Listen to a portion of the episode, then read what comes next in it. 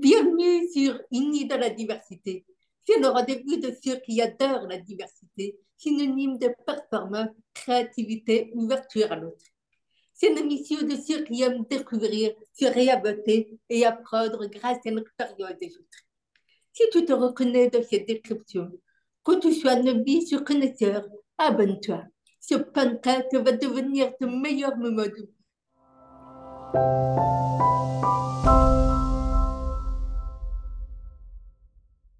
Bonjour à tous et bonjour à toutes, Aurélie Laval et Virginie Delalande pour animer ce podcast Unis dans la diversité. Nous sommes ravis de vous accueillir et de recevoir deux invités experts, Sandrine Charpentier et Véronique Bustrel.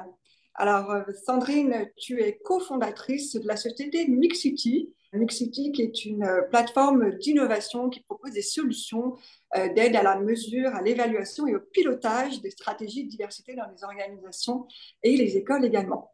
Et Véronique, je crois qu'en 2019 également, tu es devenue directrice innovation à l'évaluation et à la stratégie au sein de la GFIP. Et tu t'engages depuis plus de 25 ans sur le sujet de l'emploi des personnes en situation de handicap. Que vous voyez deux femmes formidables venues aujourd'hui nous parler des chiffres de la diversité. Comment le connaître et en quoi ils peuvent t'aider toi aussi à faire Pour toutes les deux, quels sont les chiffres phares que vous voulez nous communiquer? Ravi d'être avec vous euh, aujourd'hui, Aurélie et Virginie, et aussi Véronique, parce qu'on est des femmes passionnées euh, sur ces questions de diversité et d'inclusion. J'ai deux ou trois chiffres que j'aimerais partager. La diversité et l'inclusion, c'est pas un sujet euh, qui concerne quelques minorités, comme on a tendance à le dire, c'est trois personnes sur cinq qui s'estiment directement concernées par ces questions de diversité et inclusion, que ce soit lié à l'âge, liées euh, au genre, euh, à euh, l'origine sociale, l'origine ethnique, l'apparence physique. Ça concerne beaucoup, beaucoup de personnes. Et puis, quelque chose de plutôt positif, quand on est dans un environnement inclusif au travail, on est deux fois plus engagé et à donner le meilleur de soi-même dans son équipe, dans son travail. Donc, on a tout à y gagner. Euh, à être les uns les autres inclusifs avec les personnes avec qui on échange pour euh, donner le meilleur de soi-même parce que c'est ce qu'on a envie de vivre au quotidien. Euh, et puis un dernier petit chiffre peut-être parce que hier c'était la, journée de la santé mentale au travail. L'Organisme mondial de la santé indique qu'une personne sur quatre peut être concernée par des problèmes de santé mentale. et tout ça pour juste illustrer le fait que la diversité et l'inclusion c'est plein d'enjeux et plein de sujets. Euh, et qu'on est tous quand même euh, à un moment ou l'autre euh, concernés et en soutien ou alliés de quelqu'un qui a besoin aussi d'être accompagné sur ces questions. Moi aussi, je voulais saluer et remercier Virginie et Aurélie de cette invitation et de partager ce moment de podcast avec Sandrine pour effectivement parler d'un sujet fondamental au fond, si on s'interroge sur la diversité, c'est quand même intéressant parce que si la diversité, c'est pas la vie, qu'est-ce que c'est? Et donc, euh, forcément, s'intéresser euh, à l'autre, c'est euh, déjà penser que l'autre est déjà la diversité puisqu'on est tous uniques. Et donc, c'est évidemment dans cette diversité qu'on va aller chercher la richesse qui fait que nos vies sont passionnantes et intéressantes. Le premier chiffre que j'aimerais mettre en valeur, c'est un chiffre qu'on oublie souvent, c'est que 80% des situations de handicap euh, concernent finalement des situations invisibles. La GFIP a lancé maintenant depuis 5 ans un baromètre et à chaque fois qu'on interroge le grand public, euh, seuls 6% ou 7% des personnes pensent que 80% des situations de handicap sont invisibles. Donc on voit qu'on a une grosse marge de progression pour faire comprendre que la réalité du handicap, elle est souvent invisible aux yeux des gens et, que parfois ça peut conduire à des malentendus, des incompréhensions et la non ou la sous-prise en compte euh, de situations et des besoins des personnes. J'ai un deuxième chiffre que je voudrais mettre en, valeur parce que on pense souvent que l'emploi des personnes handicapées, c'est invisible. Quand on regarde les chiffres, on voit que la place des personnes en situation de handicap dans l'entreprise, elle est de plus en plus importante. Aujourd'hui, c'est vrai que si on allait juste regarder le taux d'emploi euh, dans euh, l'obligation d'emploi, on pourrait se dire, mais ça ne bouge pas. On est à 3,5% alors qu'on devrait être à 6% de personnes handicapées dans les effectifs salariés. Moi, je regarde l'indicateur de la place des personnes handicapées dans l'emploi. Et quand on regarde, on sait qu'on a passé la barre des 1 million de personnes handicapées reconnues en emploi il y a maintenant un an ou deux. Aujourd'hui, on est avec plus d'un million cent mille personnes en situation de handicap dans l'entreprise. Et ça, je trouve que c'est un chiffre très important parce qu'il montre que l'emploi des personnes handicapées, non seulement c'est possible, mais c'est assez commun au fond. Euh, mon dernier chiffre, donc, c'est celui euh, de 460 000 personnes en situation de handicap qui sont encore au chômage. C'est 12% des personnes en situation de handicap. C'est beaucoup trop. Merci beaucoup. J'adore ces chiffres parce qu'ils sont très parlants et ça nous permet de situer un petit peu euh, la situation aujourd'hui en France en 2023. D'ailleurs, euh, quelle est l'origine de ton envie de faire des audits dans les entreprises alors, l'origine, c'est avec euh, Dominique Crochu, euh, qui est cofondatrice euh, de, de Mix City. C'était l'envie de faire bouger les lignes plus vite et d'accélérer ces questions de diversité et d'inclusion dans les organisations.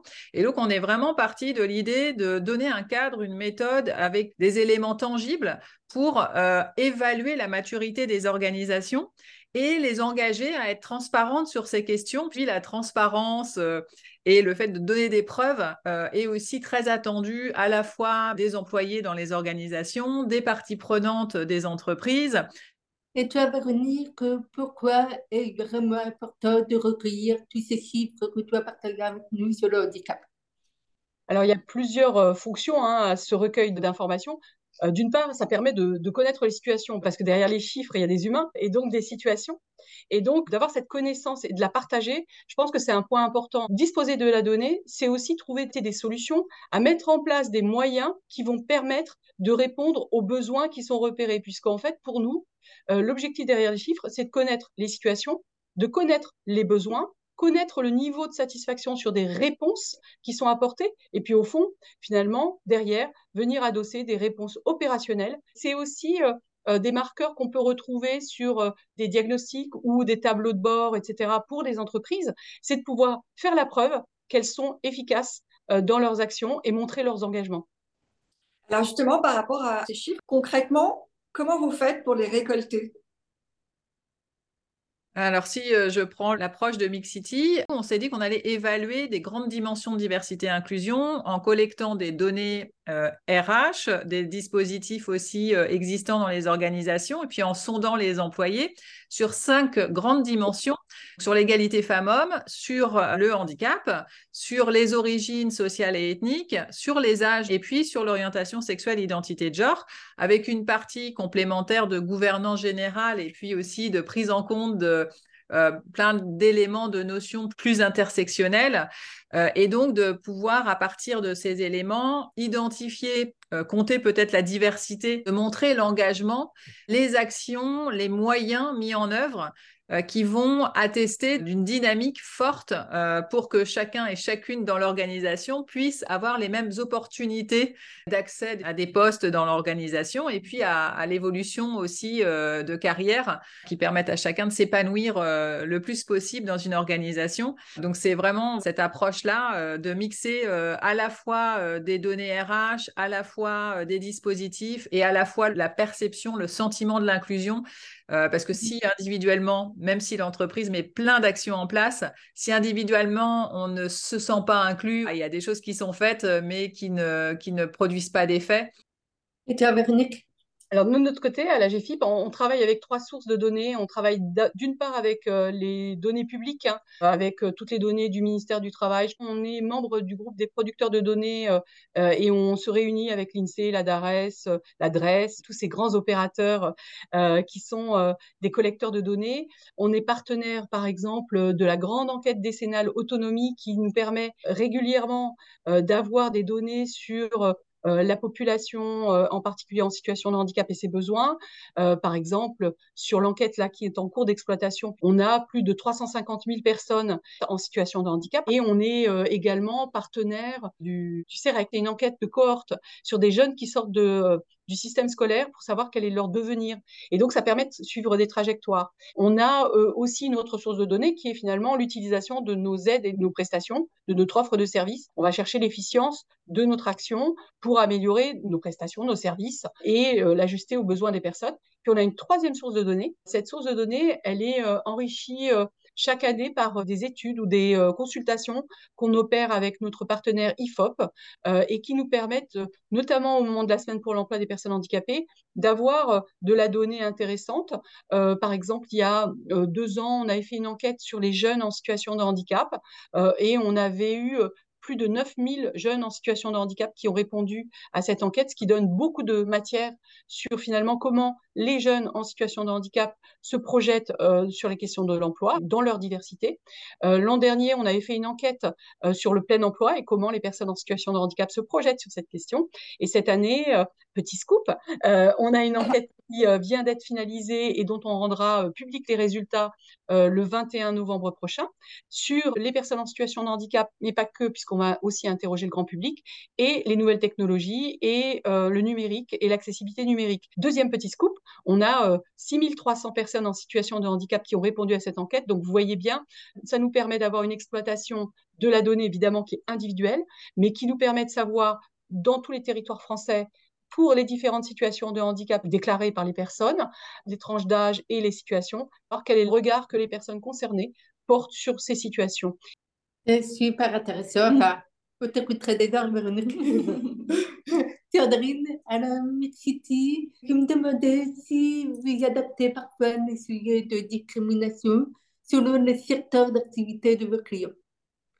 Oui, complètement, complètement, parce qu'effectivement, euh, on est convaincu qu'on euh, ne peut pas euh, arriver avec une, approche diversité-inclusion qui serait pas du tout adaptée à la culture de l'entreprise. Euh, parce qu'il faut tenir compte de plein, de notions culturelles aussi dans tous ces sujets. Donc il faut s'adapter au secteur, il faut s'adapter euh, aux, spécificités euh, d'environnement.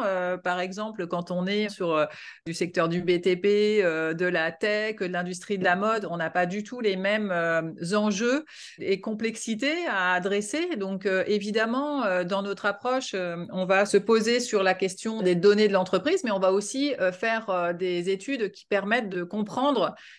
les environnements, les secteurs, les spécificités et adapter nos, référentiels et nos scorings en fonction de ces secteurs. Par exemple, si je prends euh, l'univers de la tech, euh, on sait qu'il y a peu de femmes euh, qui sont dans les métiers techniques aujourd'hui et donc on va, dans la façon d'évaluer, tenir compte de la moyenne nationale de la mixité des métiers dans les postes techniques et on va évaluer l'organisation et l'encourager par rapport à cette information-là. Et si une entreprise a 25% de femmes dans les métiers tech, euh, on va lui dire que c'est très bien parce qu'on sait que dans les métiers tech aujourd'hui, on est plutôt en moyenne à 15%.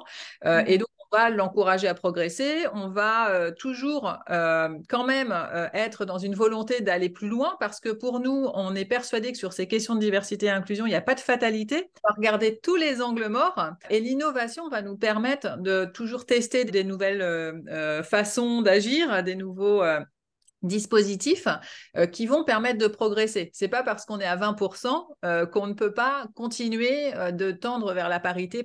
C'est sûr que pour moi, effectivement, il est essentiel de tenir compte hein, de la culture et de la maturité de l'entreprise sur ces aspects-là. Et l'idée, c'est qu'avec les chiffres, on a l'approche quantitative, indicateur concret, mais qui s'inscrit vraiment dans une démarche d'accompagnement qualitative au regard des efforts de progression d'évolution qui amène l'entreprise à un objectif défini. Alors du coup, par rapport à, l'ensemble de ces critères, est-ce qu'il y a justement des chiffres qui sont plus difficilement atteignables, qui sont plus difficiles à révéler? Ou à connecter. Ou à connecter, les deux. Au niveau de la GFIP, il y a une donnée qui est très difficile à collecter. C'est la donnée concernant euh, les inaptitudes des personnes dans les entreprises, ne serait-ce que pour avoir une information sur comment se passe le maintien en emploi, quels sont les moyens qui sont mis en œuvre, et puis aussi c'est quelle est notre marge de progrès, parce qu'en fait, on ne connaît pas tellement notre base zéro. On a des données, mais qui sont très anciennes. Elles sont souvent parcellaires euh, et elles ne permettent pas de euh, se dire est-ce qu'on est dans une bonne trajectoire, est-ce qu'on améliore nos scores, est-ce que l'entreprise elle est meilleure? Est-ce que globalement, nous-mêmes, collectivement, on est meilleur? Est-ce que les moyens que l'on met en place sont suffisants ou inappropriés ou disproportionnés? Et nous, on, a le sentiment que euh, on a une vraie marge de progrès de ce côté-là parce que c'est ce qui nous permettra d'améliorer la place des personnes handicapées dans l'entreprise euh, pour éviter finalement la désinsertion professionnelle et faire en sorte que on maintienne au maximum dans l'emploi parce qu'il existe énormément de solutions. Simplement, si on ne sait pas que les situations existent, on ne peut pas proposer des solutions. Et donc, euh, c'est vraiment pour nous une vraie étape euh, et qui marquera une nouvelle étape dans euh, l'accompagnement des personnes en situation de handicap vers et dans l'emploi, et surtout pour maintenir dans l'emploi, parce qu'il y a vraiment tellement de solutions que c'est souvent du gâchis que nous constatons. Hmm. Et pourquoi il y avait tellement de mal à trouver ces chiffres-là? C'est extrêmement difficile parce qu'en fait, euh, elles sont collectées partiellement par les services de santé au travail, mais on ne sait pas forcément toujours le devenir des personnes. Donc, on a parfois euh, de la donnée, mais la donnée imparfaite, c'est euh, celle qui va nous remonter via Pôle emploi, par exemple, sur les personnes qui s'inscrivent à Pôle emploi suite à un licenciement pour inaptitude. et là, on a quelques données, mais qui sont imparfaites puisque ça ne nous dit pas les personnes qui ont été maintenues en emploi en dépit d'inaptitude partielle, par exemple, euh, ou bien qui euh, éventuellement ne sont plus dans l'emploi, qui ne sont ni en emploi ni au chômage et euh, qu'on a perdu de vue et qui pourraient peut-être rester en emploi sous certaines conditions, avec quelques aménagements d'environnement de travail, de poste. On y travaille avec les services de l'État, on y travaille aussi avec les services de santé, mais ça reste quand même compliqué. Et c'est vraiment pour nous quelque chose qu'on aimerait bien travailler plus finement. Et peut-être que Sandrine peut nous aider d'une certaine manière. la mesure, c'est le début de l'action aussi. Donc ça, c'est très important. Nous, sur la difficulté à collecter des données, on est euh, confronté euh, assez souvent à la question des origines ethniques. Où longtemps on a pensé qu'on ne pouvait pas mesurer en France les origines ethniques. pourquoi? Parce que évidemment, ça fait écho à l'universalisme républicain, qui est un des fondements de notre culture française. Donc, on a euh, vraiment travaillé à définir dans le contexte, le cadre de la loi. On a euh, quand même souhaité euh, aller plus loin euh, pousser un petit peu plus le curseur et proposer des éléments qui permettent de mesurer aussi les origines ethniques dans les organisations euh, au travers euh, d'un certain nombre d'indicateurs. Donc, on va mesurer les nationalités dans l'organisation, la diversité culturelle et sociale, le taux de personnes qui résident dans les quartiers politiques prioritaires de la ville ou les zones de revitalisation rurale. Et puis, on va faire des analyses sur les noms-prénoms des personnes de l'entreprise pour sortir de façon anonyme et agrégée des données qui vont permettre, encore une fois, de se dire par rapport à la société telle qu'elle est représentée dans ma région ou dans mon pays, est-ce que euh, on est en cohérence ou est-ce qu'il y a des choses sur lesquelles on se rend compte que peut-être on peut agir? C'est vraiment plutôt de, constater, de comprendre la situation euh, pour progresser, pour avancer, peut-être trouver des moyens euh, d'agir et d'être davantage actif sur ces questions aussi et de, donner un cadre sécurisant parce que bah, c'est pas facile aussi de travailler sur ces questions quand on sait que voilà il y a un cadre légal, il y a aussi une culture. Euh, sur ces sujets euh, qu'il faut respecter euh, et dont il faut tenir compte pour avancer. Absolument. D'ailleurs, c'est drôle que tu dis tout ça, monsieur. C'était exactement la question que j'avais envie de vous poser sur comment il est vu avec le tabou. Parce qu'il y a quand même certains sujets, le tabou comme le racisme, notion du handicap invisible. Comment y arriver en sachant que c'est très encadré, à avoir vraiment des données tout en respectant la vie privée des gens, mais en même temps, il faut absolument avoir des données pour pouvoir mettre des plans d'action en place. On respecte la réglementation des données personnelles. Le handicap, c'est considéré comme une donnée de santé. Et donc, on doit absolument respecter des cadres qui nous sont impartis. On est dans la conformité à un cadre légal. Hein. et euh, c'est la raison pour laquelle on ne traite que des données anonymisées. On ne doit pas pouvoir remonter par les différents éléments euh, dont on dispose à une personne unique. Je trouvais intéressant euh, d'avoir cette précision sur vous arrivez quand même à avoir de la donnée confidentielle, mais c'est l'anonymisation qui permet de pouvoir travailler dessus. C'est la condition sine qua non pour que justement on soit dans un champ à la fois, je crois, de confiance pour les personnes euh, et puis vraiment de respect des droits individuels de chacun. Tout à fait. En complément, il y a cette base aussi du volontariat et de, contribuer, de pouvoir témoigner aussi, euh, parce que encore une fois, euh, on est évidemment sur plein de sujets tabous. Si je prends par exemple la question de l'orientation sexuelle et identité de genre, aujourd'hui, on a 50% des personnes euh, dans les entreprises qui ne sont pas out au travail, donc ça veut dire qu'ils n'osent pas parler de leur orientation sexuelle ou identité de genre. Donc on est aussi sur des sujets d'invisibilité, de difficulté à être pleinement soi. Donc, euh, c'est pas forcément évident. Ceci dit, ça pose la question de pourquoi est-ce qu'on ne le fait pas et quelles sont les raisons qui font qu'on est invisible au travail. Et souvent, c'est lié au fait de ne pas se sentir dans un, environnement suffisamment bienveillant et sécurisant pour euh, pouvoir en parler. Et là, il y a un travail aussi de libérer la parole, d'accompagner les entreprises, le management euh, sur ces enjeux. Il y a vraiment un travail à mener avec les personnes concernées, avec les alliés pour vraiment euh, faire bouger ces questions-là dans la société. C'est la même chose pour le racisme. Hein. On a 91% des, des, personnes racisées qui s'estiment discriminées au travail. C'est pas un petit sujet. Alors justement, sur la base de vos publications, sur la base de vos chiffres, est-ce que vous avez connaissance de projets qui ont été portés, d'initiatives lancées euh, en faveur de la conduite de ce changement? Régulièrement, on a des retours sur l'importance de la communication euh, de ces données. On est encouragé, on nous les demande régulièrement, on les diffuse beaucoup. Euh, au niveau national et territorial. Euh, on a de la donnée régionale aussi qui est partagée avec nos collègues euh, et avec leurs partenaires sur les territoires. Ils en ont besoin pour leur travail, notamment au sein des plans départementaux d'insertion, plans régionaux d'insertion des travailleurs handicapés, par exemple, ou dans les travaux qui peuvent être faits dans les instances pour les politiques d'emploi.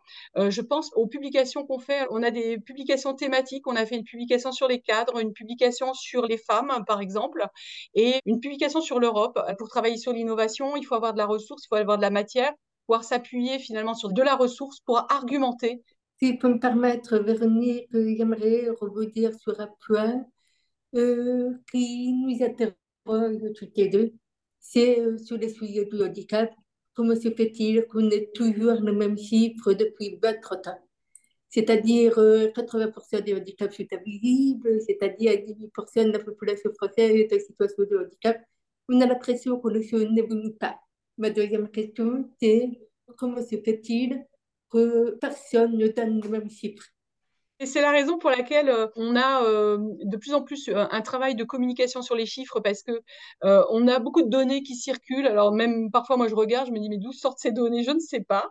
en plus, il y a de l'utilisation de la donnée qui est parfois un petit peu artistique. Pour nous, c'était vraiment très très important de pouvoir fiabiliser la donnée et la mettre en visibilité de manière régulière et de plus en plus importante. D'ailleurs, on est en train de réfléchir aussi sur la mise en place de notre open data pour permettre justement avec la donnée accessible, de la partager plus largement parce que souvent, les personnes ne savent même pas où chercher l'information. On essaie de faire un peu de vulgarisation d'un certain nombre de données pour les, amener dans le domaine public, pour en faire finalement un patrimoine commun. Et puis sur euh, ta deuxième question, Virginie, qui était finalement pourquoi les chiffres ne bougent pas, ben, j'ai envie de dire, si, ils bougent beaucoup. Euh, il y a de plus en plus de personnes en situation de handicap qui font reconnaître leur situation de handicap. Il y a de plus en plus une diversité de situations de handicap. Je pense par exemple aux situations de personnes qui vivent et travaillent avec un cancer ou après un cancer. Euh, aujourd'hui, euh, de plus en plus, on va avoir des personnes qui vont se reconnaître dans ces situations et vont les faire connaître. Et donc, ça, c'est vraiment un processus. Moi qui suis cette politique depuis 25 ans, je vois bien à quel point à la fois les populations que l'on accompagne et que l'on suit et à qui on propose des solutions ont évolué. Euh, je vois bien les nouveaux défis auxquels on est confronté. Je pense par exemple aux troubles du neurodéveloppement avec des personnes autistes plus visibles, des TDAH ou des DIS. On voit bien que on a vraiment des changements avec toute cette population qui est aujourd'hui mieux diagnostiquée, mieux repérée, mieux accompagnée. On sent bien que dans l'entreprise, il y a handicap et handicap. Qu'est-ce qu'on met derrière le mot handicap? On peut parler maladie, on peut parler trouble, mais à quel moment on parle handicap? À quel moment, voilà, je suis en, situation de handicap, en tout cas impactée dans mes conditions de travail? Donc effectivement, c'est toute cette méconnaissance déjà individuellement de dire j'ai une maladie, un cancer, euh, une endométriose, un diabète, je ne suis pas en situation de handicap. Mais en fait, si, plus ou moins, à certains moments, dans certaines conditions.